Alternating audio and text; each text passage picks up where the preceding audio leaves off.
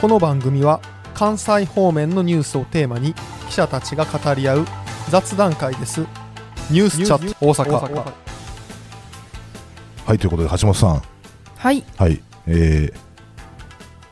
ー、もう何回目かになりますけどニュースチャット大阪。はい、はい。ちょっと軌道に乗ってきた感じでしょうか。きたかな？はい、どうなんやろうね。はい。で歴史はい。好きですか、歴史はですね、はい。好きなんですけれども、あの世界史専攻だったんで、主になんか世界史ばっかり勉強してっていう感じで、なるほど。日本史に関して本当中学校のままのまでの知識しかないなという。ただもうねその中学校卒業してから二十数年30年近く経っているんで多分結構史実が変わってきてしまってるのかなと思うんですけどいかがでしょう？そうそう。いやそうそう。そのような話も含めてはい。あのディープ日本史って一生懸命やってるんですけど、はいあの去年はねあの家康の話徳川家康の話ばっかりやってたんですけど、はい。あのまあ、今年はね何が注目なんだろうかということで、あのゲストをね今日はお呼びしました。はい何個か注目することがありそうですね。ねはい、はい。ゲストどなたでしょうか、はい、こんにちは。あこんにちは。こんにちは。と文化部の渡と言います。どうもこんにちは。お世話になっております。よろしくお願いしいつもますはい。えっ、と大阪文化渡りよしとデスクにお越しいただきました。よろしくお願いします。よろしくお願いしはい。おます。願いします。実はね初任地の大先輩でですねあのそうなんです、はい、私、高校野球担当してたんですけど、はいはい。時にあの奈良県の高校野球って橿原にある球場、1球場でしかやらなあくて、行ったことあります、はい。さで当時、橿原支局長がはいはい。渡り先輩で、うんうん。あのその試合が終わるとですねそその支局に局舎になってたんであの家と一緒になってたんで寄ってあの原稿を出してあの奥様の手ご飯ごちそうになったりとかですね。あ支局っていうあるある、はい私もあります。生活をしてました。ご飯いただいたことを 支4月局長1ヶ月っていう。懐かしいですよね。はい。もうでも懐かしい。10年以上前っていう。もうそうですよ、あれがね。ね、2010年なんで、そうですよね、はもうすっかり忘れかけてますけど、ははいい。そのあの、先ほど岸上さんがおっしゃった橿原支局というところで、えっと、支局長を5年ほどはいやっ、ていました5ので。年結構長かったですよね。そうですね、でも非常に面白いとこなので、そうですよねはい、楽しかったですね。うんはい、で、その橿原支局長時代のあのご経験をね、生かして、今、歴史考古学が、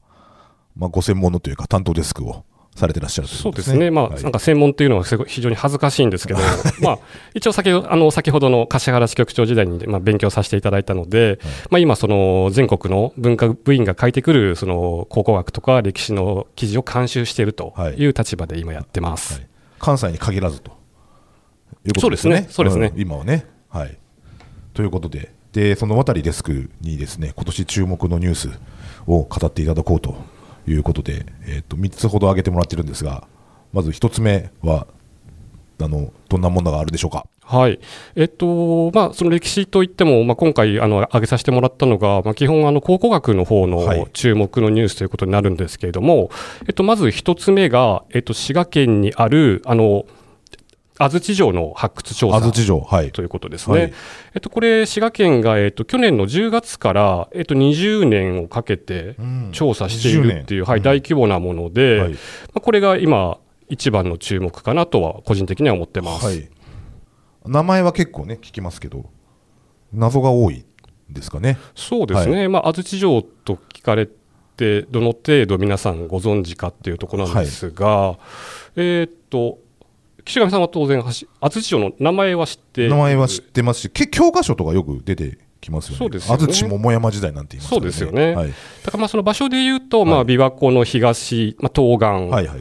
まああのー市でいうと近江八幡市とか東近江市の真ん中みたいな、そういうあの安土山っていうところの頂上に建ってた城なんですけれども、うんはまあ、これあの信長がその天下統一の拠点として、えー、と1579年はいはい。に築いたお城、はい。でただ、えー、と1582年の本能寺の変で燃えてしまったと。本能寺の変で燃えてしまったごめんなさい。正確に言うと本能寺の変の、んが起きて13日後に燃えてしまった13日後。はいはあということですね。えっ、と、ごめんなさい。先にじゃあ、安土城っつって、僕はよく、この間のどうする家康でも描かれてましたけど、あの本能寺の変の直前にね、あの徳川家康をもてなす宴会がはいはいはいあって、その中で信長に明智光秀が信長に頭ぶったたかれてみたいな事件が起きてそれがなんか引き金になったみたいな説もねあるあるやなしやでというような舞台になったというようなところで、私はちょっと聞きかじってるぐらいです詳しいですね。はい、まあ、ただ、その話になかなか本当かどうかっていうのは、はい、怪しいと言われてますけど。はい。はい。で、まあそういったような、あの、まあ信長の拠点であったというので、で、3年後に、だこれ、これ誰が燃やしたとかっていうのはなんか、だからそこがね、はっきりしないというか、ね、まあ、あの原因不明なんですけど、はい、まあ、一説によると、その明智光秀の重臣が、その、まあ、本能寺の変が終わった後なので、あの城から逃げるときに火をつけたとか、まあ、その信長の次男の、えっと、信勝っていうのがその後、安土城に入るんですけれども、はい。うん、それがこう明智の残党をあぶり出すのに、こう城下に火をつけて、でそれが大風でこう、炎上しちゃって、天守も燃えてしまった。というような話もあるんですが、はい、まあ、一番有力なのは、その城から逃げたので、あの誰もいなくなっちゃうんですよね、うん、でその時にこう山賊がとか、まあ、盗賊が入ってきて、はい、で物を盗んでで、逃げる時に火をかけたというようなのがまあ言われてますけれども、うん、まあ、実際は誰もわからない。なるほどですね。はい、で、えーとこれこの調査がその、ね、昨年の10月から始まったという話ですね。そうですね、はい、まあ、あの安土城の調査自体は、まあ、これまでも何度も行われていて、はい、まあ、特にその昭和にもやっぱり、えっと、20年ぐらいかけて、あごめんなさい、平成か、平成に20年ぐらいかけてやってるんですけど、えっと、今回、そのまあ17年ぶりということで、えっと、令和の大調査っていうのが始まっていて、まず最初にあの先ほど言ったの炎上した城の周りを発掘調査しているという流れですかね。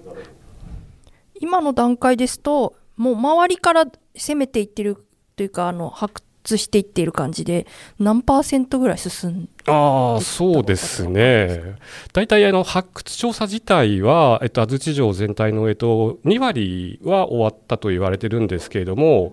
まあ、といってもその2割といってもその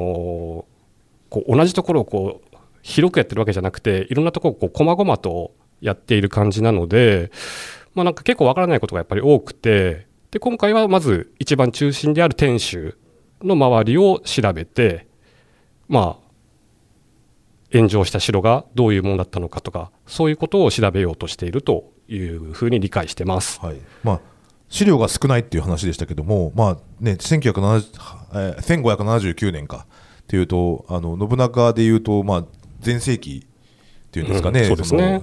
武田を滅ぼしてぐらいの時期で、はい、えー、っとこれからちょっと西に目を向けて、まあ、もうすでにね秀吉とかも出してるぐらいの時期なのかなと思うんですけど、まあ、その前世紀の信長が建てたというぐらいだから、まあ、相当大きかったのかなとかあそうですね。ただ結局そのね、当時写真があるわけでもないですし、まあ、その屏風絵とか、はい、まあ、そういうのもあったと言われてますけど、うん、今は残ってるわけじゃないので、まあ、正確なところはもちろんわからないんですけれども、うん、結構あの文字資料は残っていて、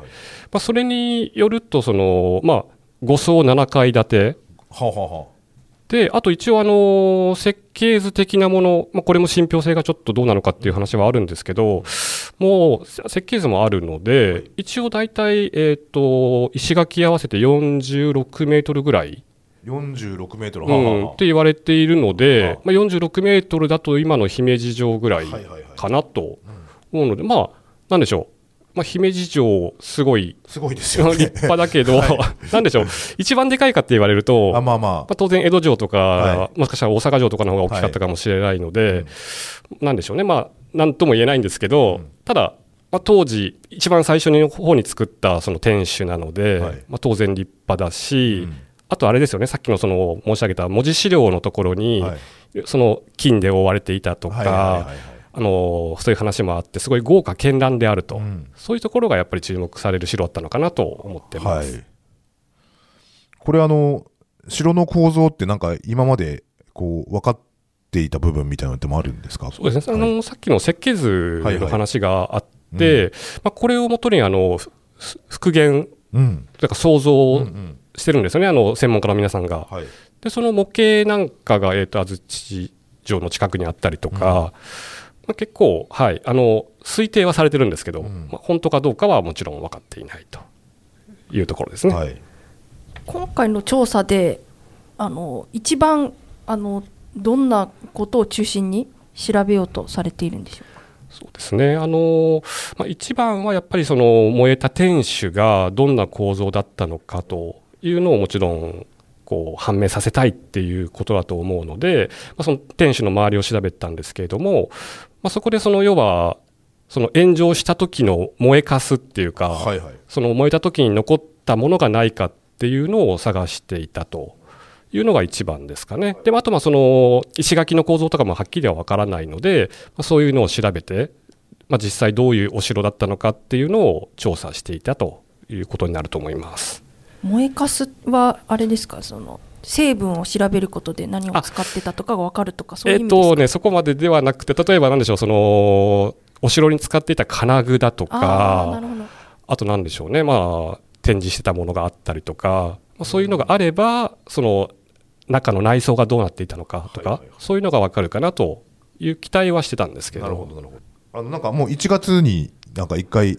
発表されていたみそうたですよね。ねなんかとと途中段階というか割と早い時期だなと思まあってま、した、一応あの、今年度という意味で、はいはい。だからまあ、2023年度ということですよね、はいはい。去年の10月からなので、まあそれの、えっと調査が一応終わって、えっと1月12日の方にすでに県が発表しています。はい。まあ、今回はその出てきたのはそのあというかまあ発表の内容としてはその天守の石垣が、えっと、人為的にうん、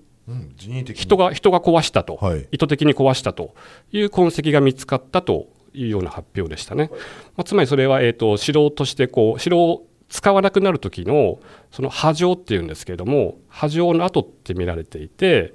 まあ、その信長が死んだ後にその天下を取った豊臣秀吉がいるんですけれども、まあ、その豊臣政権が信長政権の終わりを分かりやすく示した後なんじゃないかというような発表になっていました。あの残念ながらその先ほど申し上げたようなあのお城のの燃えた跡遺物みたいなのは今回は見つからなかったということでした。その、えー、とは波状というかえが、えー分かったことによって、まあ、今後の歴史の解釈に変化っていうのは起きていくような兆しはあるんでしょうあ正直なんて言うんでしょうかね波状って基本あのお城を使えあのそのお城を使わなくするときにそのあえて壊すっていうかその視覚的にこう壊されたっていうのが分かるように派手に壊そうとするんですよね。で実際その後そのさっき言ったあの盗賊とかがこう城にやってきてその城にこう使われたら結構面倒くさいのでそういうことを防ぐためにこう派手に壊すわけですよね。なるほどですね、うん。まあ、それはあのどこのお城でもやられていることなので、まあ、正直その安土城の波状の跡が見つかったっていうのがどれだけ価値があるかっていうと、まあ、何とも言えないんですけれどもただまあ安土城が燃えた後どうなったかっていうのは実はあまり誰もなんか記憶にないというか知らないので、まあ、そういう意味ではちょっと面白い発見だったのかなとは思ってます。なるほどですね。これちなみに、あの、なんか、自然に壊れたんじゃなくて意図的に壊されたんだよっていうのは、こう、何、何をもってそういうふうにはい言えるんですかね？えっとですね、はいだからその城が倒炎上して倒れるときに、はい。おそらく石垣も巻き込んで倒壊れるんだろうと、はいはい。炎上の時だったら、うんそうすると多分ボコボコにこう石垣の高さってこうん。うんうなるんじゃないかって思われてたんですけどは、、その、揃わないわけですよね。揃わない、揃わない、はいそうですね。はい。で、今回、その、壊された石垣の高さが全部揃っていたっていうのが何メートルか出てきたのはいであこれは人の手が入ってるよねということだったんですよね。で、それによって、だからさっき言ったように、その、えっ、と、豊臣政権が、はいえっ、と、織田政権の終わりをつ告げるためといいますか、とうんいうようなお話でしたけど、そうですね。はい。まあ、一つの見方ですよね。あくまでも人、なんでしょうね、壊すときってやっぱり壊、ね、波状するときってやっぱ壊すんで、はい。まあそこにその本当に豊臣が信長の時代終わったぜって言ってこう、はい。壊したのかって言われると、はい。うーん、まあ、そういう見方もあるよねとしか 言いようがないかな。まあこれ記事の中で、はい。その開括弧がですね、はい。大和田哲夫先生、そうですそうなんです。ねあの、大河の時代交渉とかよくやってらっしゃる、はい。静岡大学名誉教授ですけども、一人者中の第一人者ですけども、なんか、あのあなんかその人が言ってるとなるとあそうなのかなってなんか思って読んじゃいましたけど。いやいや、でももちろんその、それがあの、はい、有力だとは思いますけれはいはいど、はい。だからそこにどういう意味があったのかっていうのは、まあはい、いろんな見方がありますよね。っていうことですよね。はい、だからでもなんかイメージとしてだからわかんないですけどその秀吉自身は信長の死後に中国の大返しで戻ってきてで明智光秀を打ち破りでその後後継者争いの中で、えー柴田勝家を打ち滅ぼしっていうの中で、まあ、信長の正当な後継者みたいな風にうん。見られがちじゃないですか。そうですね。うん、でであればこそなんかその俺は織田家のその城城というか財産みたいのを引き継いでこれから信長公の、えー目指していた天下統一を目指しますというところで言うと、なんか織田政権の終わりを告げるというところの意味合いってなんかそのイメージの秀吉とはちょっと違うなと思って聞いたんですよね。ああ、なるほどね。だから結局その近くにお城をまた八幡山城っていうのは築はいはい。気づいたから廃城にするっていう流れなんですけど、うんは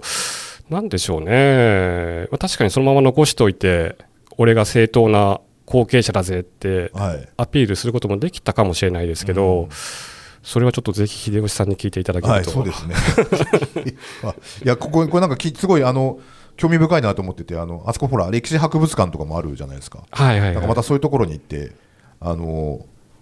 お話聞けたらな、なんていうふうに。そうですね、だから、はいまあ、ちょうどその1585年かな、八条が、ちょうど多分多分柴田勝家を倒した直後ぐらいになると思うんですよね。そういうのもあって、まあ、もしかしたら、こう、おごり高ぶっていたのかもしれないし、うんそこはちょっとね、なんかいろいろ興味は惹かれますよね、確かにね。はい。はいちょっとご本人にね、聞けないのが残念ですけどね、残念ですはい。はい。あで、この調査、あれです、あのあ続くんですよね？そうなんです、そうなんんです。えっと、先ほどもあの申し上げましたけど、あの、はい20年かけて、うんまあ、20整備する中の一環の調査なので、はいまあ、今後は調査を続くと。で、まあ、えっとまあ来まあ、来年度というか、まあ今年は、じゃあこの後どういう調査をするのかっていうと、まあ、正式にはあのこの発掘調査ってあの検討委員会を作って、はいはいはい。そこでまあどこを掘っていつやるかっていうのは決めるので、はい。まだもちろん決まってはないんですけれども、えっとまあ一応夏以降にまたこの今回の周りを掘るということなので、はい。まあもしかしたらさっき言ったようなその城が焼けた時の残ったものが出てくるとか、そういうまた新しい発見がまた今年中にあるんじゃないかなと思ってこれも期待しています。そう。ですね。またその辺も注目したいなというふうに、はい、思います。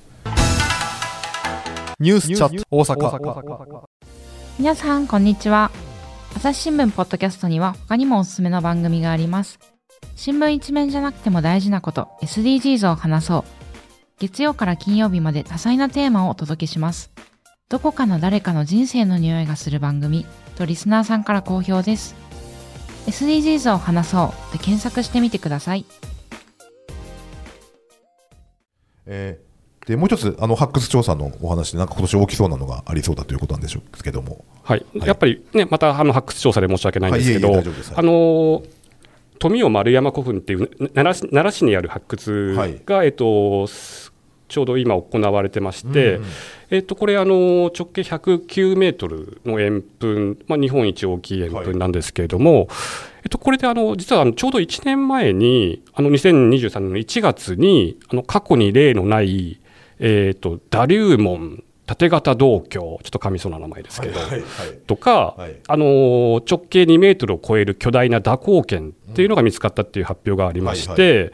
でここを、えっともう一度今掘っていると。うんいうのが、えっとこの春ぐらいまで予定されてます。なるほどですね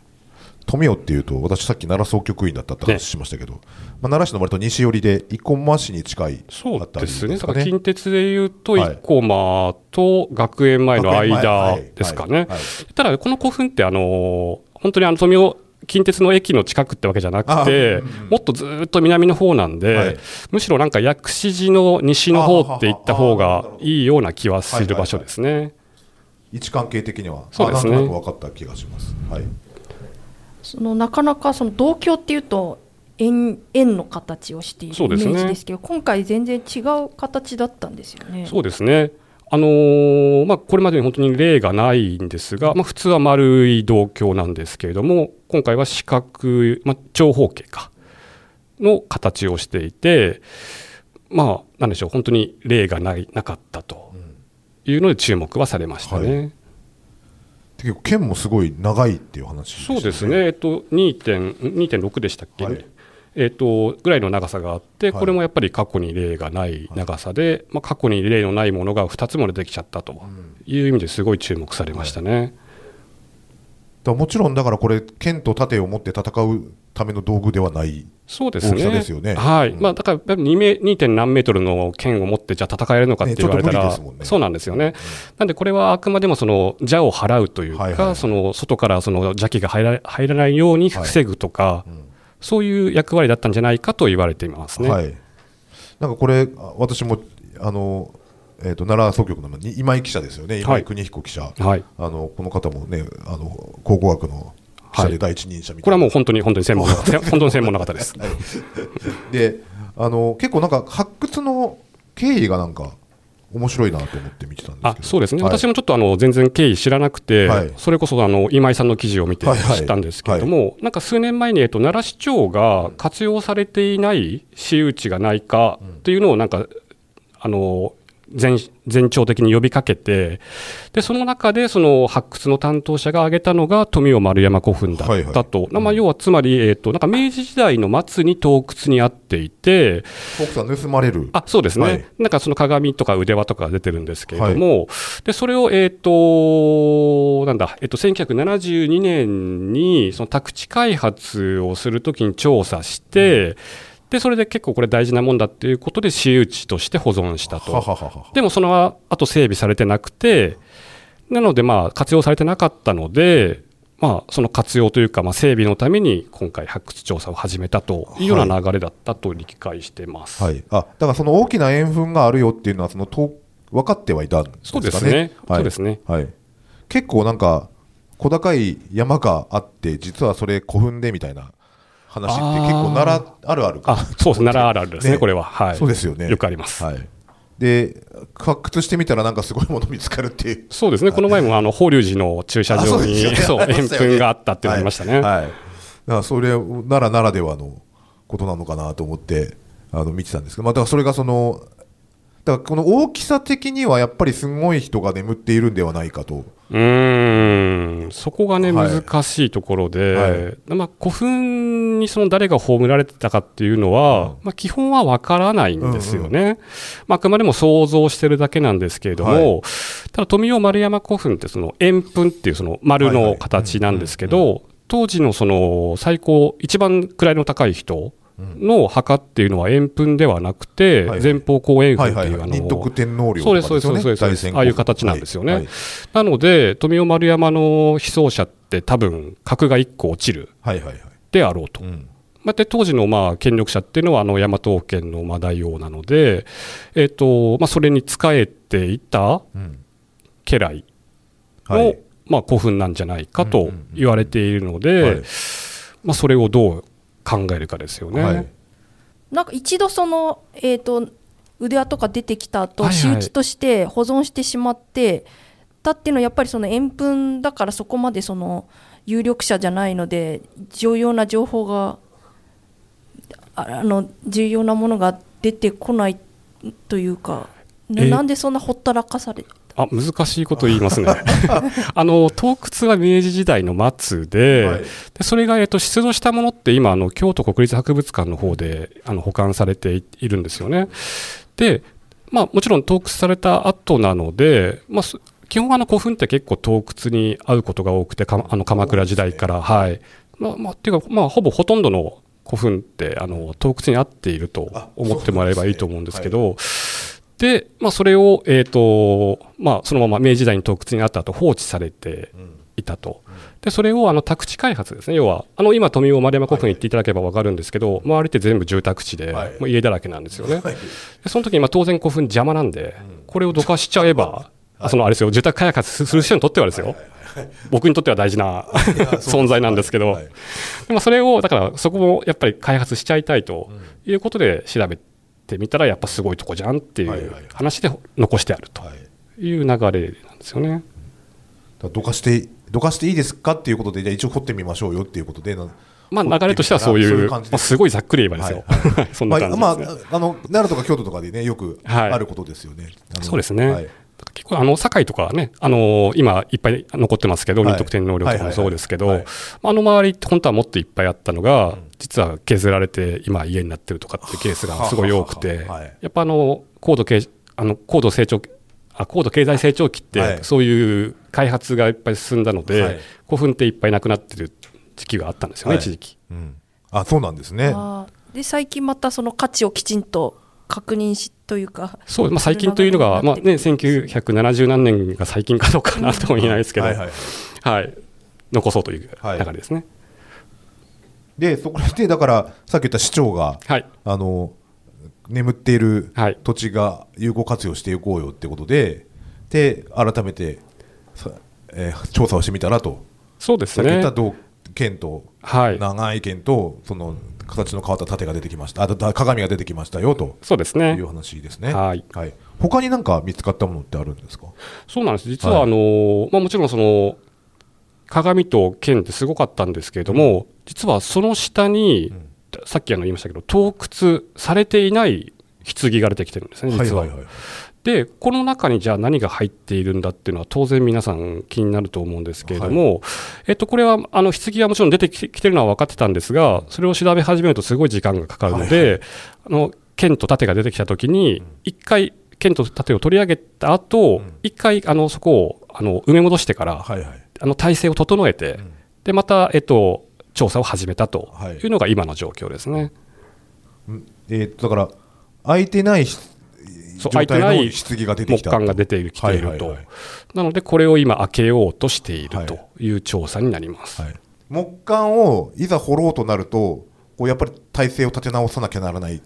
ぐらいこうデリケートな作業になるということですか？そうですよね。あの棺を覆ってる粘土をこう取ったりとか、はい。上にある石を取ったりとかっていうのを、あの一個一個図面を取りながらやらなきゃいけないので、はい。やっぱり時間がかかるということですね、なるほどですね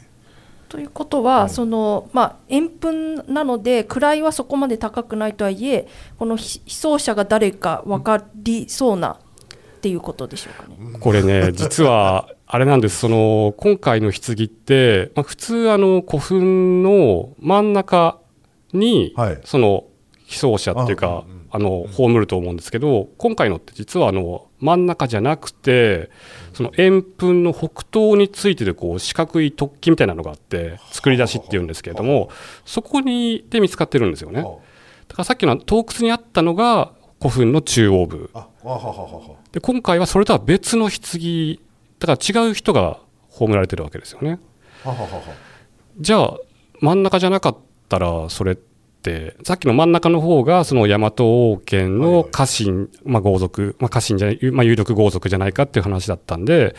それに仕えてる人の棺じゃないかということに、まあ、想像できるわけですよね。なので、まあ、見つかって、じゃあ何がわかるかっていうとなかなか厳しいものがあるんですけども、はいはい。じゃあ、じゃあなんでその端っこの方にあるのに、そんな見たことのないような剣だったりとか、そうね。そう鏡だったりがあるのかっていうことになるので、まあ、となると、じゃあ中には何がすごいの入ってるんじゃないかっていう、はいはいはいこう、期待をやっぱしちゃうわけですよね。まあ、その辺の謎もね、解明できればうん。嬉しいなとは思ってます。でそこの調査を今まさにこの春ぐらいまでやってるということそうですね、おそらく春ぐらい、まあ、結構やっぱ時間がかかるという話なので、はいはいですよもしかしたら春過ぎちゃうのかもしれないですけれども、まあ、ちょっと何が出てくるか、まあ、さっき言ったように、その銅鏡と剣が出てきてるんで、はい。でこれで勾玉が出てくれば、三種の神器が揃うんじゃないかっていうこう期待も、ほうほう。じゃあ、その意味はって言われると分かんないですけど、なんかね、いろいろなことをね、想像しちゃうんですよね。はい、ちょっとまたこれもあのある程度春のね結果を見て、そうですね。また今井記者にね出てもらいたいはい、そうですね、まあ、今年、はい。まあ、最大のはい。注目の発掘だと思ってます。よろしくお伝えください。はいわかりました。はい。で、えーっと最後3つ目がですね、あのもう一個話題を提供いただけるという出たのがあれですね、光る君へ。そうですね、はい。あの今年の NHK, NHK の大河ドラマが「光る君へ」ということで、まあ、はい源氏物語を執筆した紫式部が主人公であると。い。うことで、まあ、あの舞台となる京都、あとまあ大津だとか、まあ、その辺が盛り上がっているという感じですかね。タイガー見てます？橋本さん。全然見てない。全然見てない。朝ドラとか見てるんですよね。はあはあはあ。れあの光る君の主演が吉高由里子さんです、ね。はいはいはい。はい。なんか切った張ったの戦国時代が描かれたこう、ね、家康とかそのか鎌倉殿の13人とかが続いたのと比べてこうなんかのどかで雅な世界が描かれるのかなと思ったらさにあらずで。そうなんです、うんまあね、結構ドロドロとした。ドロドロ。今のところドロドロなのは雅さんぐらいのそうですね。感じですよね。なんか初回からお母さんが刺し殺されたりとか。ああありましたね。ね。あの団体康則さんですか？演じる、えー、と道長のお父さんがねこれでもかってぐらい腹黒かったりとかですね。そうですよね。思ったよりハラハラさせられるなと思いながら見てるんですけど。そうですね。だからまあはい大河ドラマって今回でその3ん63作目はいはいらしいんですけど、まあ、平初めて平安期を取り上げたということで、はい。まあ、平安期ってまあ基本、まあ、この描いてる時代ってすごい平和な時代ん。なので、まあ、大河ドラマ定番の合戦はありません、はい。だからメインはその陰謀とかね、はい。恋愛とか、はいそういうところになるんだろうということで、はい。まあね、どのぐらい注目されるのかというか、まあどれぐらい面白くなるのかっていうのがすごい興味あるんですけど、はい。なんか初回のね、視聴率は最過去最低だったっていうなんかニュースが出ましたけど、はいはい。まあ、大体まあ、うん、そうそういうもんですよね。なんかうん。大河って。いいや個人的にはすごい面白いと思うんですけど。ね。いや面白かったですけどね。うん。や確かにあの最近だと合戦で、まあ、家康の時にねようやくなんか復活してきたなって感じしますけどああ、そうですね。ねあれも CG とかすごい使ってますもんね。そうそうでまあ、大掛かりに人数かけてで大規模な撮影をするというよりはなんか鎌倉殿やなんかは要はこう陰謀と殺し合いみたいなシーンの方が多くて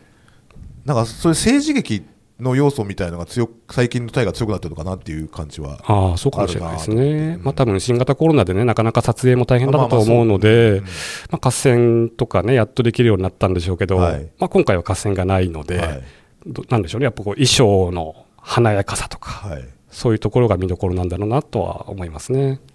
結構その紫式部って史実としてあののあまり残っていない中描くのが難しいと思うんですけどあれですかね。その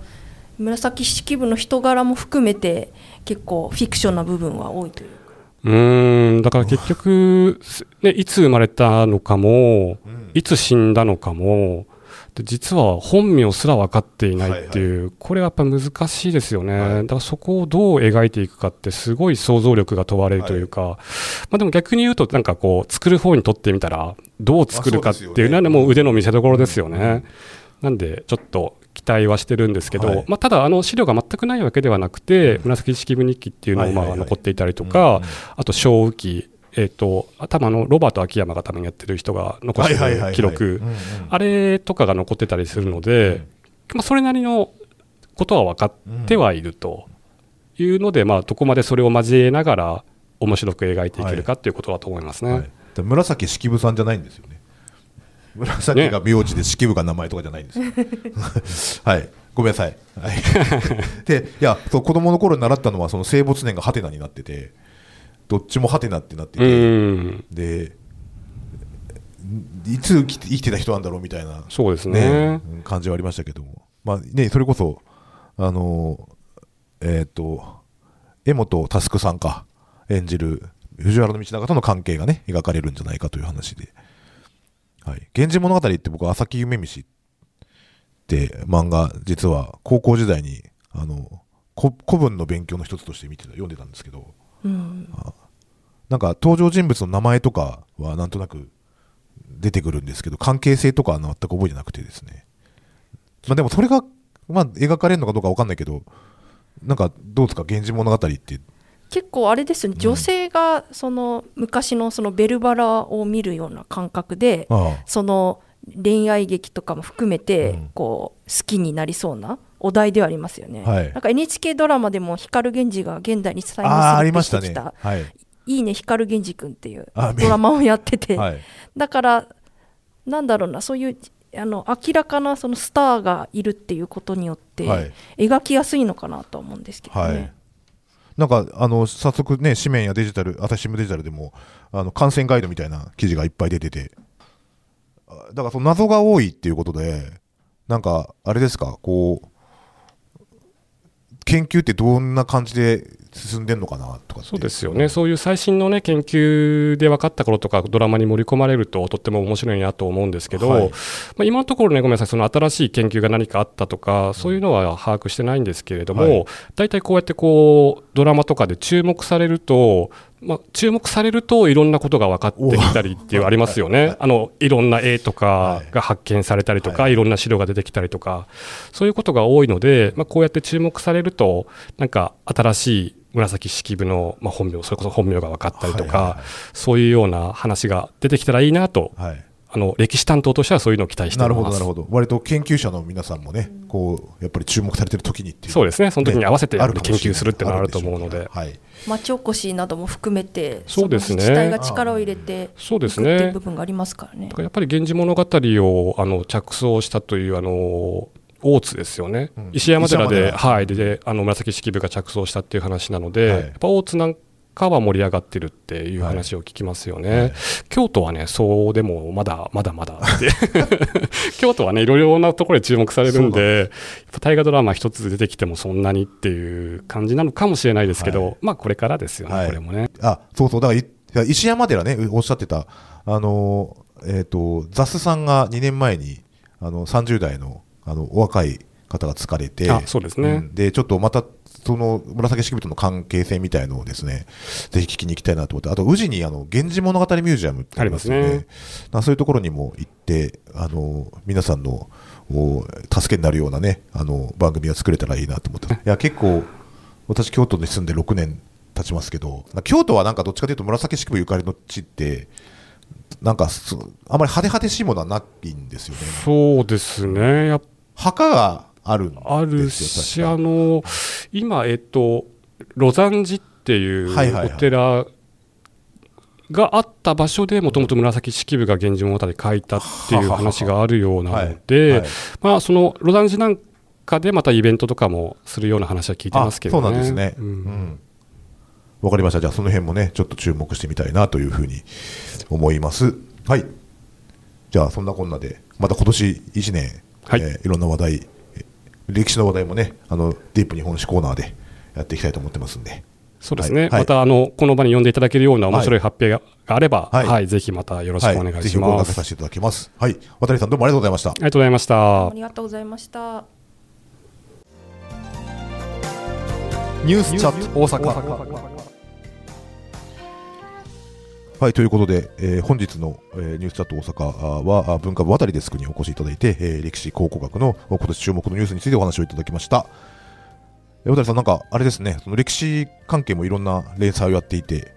ね、こういう舞台が登場するような。そうですね、あの文化部員があの実際にその歴史の現場に行ってルポ風な記事を書くっていう歴史歩きっていうコーナーがありまして、はいまあそれを、えっと、毎週夕刊の方で掲載しておりますので、まあそれがあのホームページにも載っておりますので、はいそちらでもまたご覧いただければはい嬉しいです。はい、こちらデジタルの方の連載ページもね、あるので、えーまたリンクを貼っておきたいなというふうに思います。えー渡りさん、改めましてありがとうございました。ありがとうございました。えー最後までお聞きいただきましてありがとうございました。えっ、と、ディープ日本シリーズもですね、えーと、大阪の、まあ、看板コーナーということでございますので、今年もバシバシやっていきたいなということで、えーその辺のガイドをですね、渡りデスクにいただきました。えっ、と、先ほどご紹介した歴史歩きのコーナーですとかですね、あるいは、あのー今井記者が書いた、その発掘の記事だとか、あの、関連リンク貼っておきま、え概要欄にリンクを貼っておきますので、えーそちらご覧ください。えー有料会員限定のところもございます。えーっと、このを機会に有料会員登録の方もご検討ください。